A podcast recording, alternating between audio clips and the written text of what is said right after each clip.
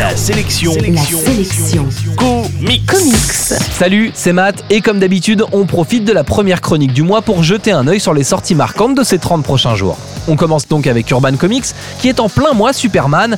L'éditeur tente d'être raccord avec la sortie du film Man of Steel qui s'annonce épique et livre All Star Superman, Superman Terre 1, La mort de Superman et Supergirl. Alors on n'est pas obligé de tout lire, La mort de Superman par exemple, c'est plutôt destiné aux collectionneurs, alors que All Star Superman est une série excellente à côté de laquelle il ne faut pas passer, sauf si vous êtes vraiment allergique aux super-héros, et pour vous, on s'intéressera plutôt ce mois-ci aux trois premiers tomes de la série American Vampire qui sortent à la fin du mois. Chez Panini, c'est le début de Marvel No, un événement éditorial qui vise à accorder l'univers Marvel en BD avec l'univers Marvel du cinéma. Ça commence avec Uncanny Avengers qui sort chez vos marchands de journaux, on jettera un œil curieux là-dessus pour savoir ce que ça vaut. Toujours chez Panini, on s'intéressera à Wolverine Gambit, une œuvre de jeunesse de Jeff Lobb et Tim Sale, un duo qui tire souvent les comics vers l'excellence. On jettera aussi un œil à Hit Girl, la série dérivée de l'univers Kick-Ass. C'est plutôt malin de la part de Panini parce que Kick-Ass 2 sort cet été au cinéma. Chez Delcourt, on continue à pratiquer le contre-pied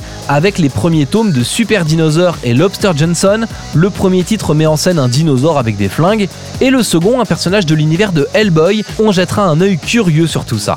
Toujours chez Delcourt, c'est la sortie du deuxième tome de Le Cercle qui sera l'occasion de faire un point sur la série et je me régalerai personnellement avec le sixième tome des aventures de Tony Chu, le détective cannibale. Si c'est la première fois que vous lisez des comics, vous trouverez en ce mois de juin du fun, des vampires et des super-héros qui mettent leur slip par-dessus leurs pantalons, le tout détaillé dans la seule et unique chronique exclusivement consacrée aux comics.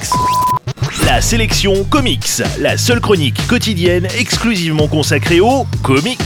Info et podcast à retrouver sur la sélectioncomics.fr.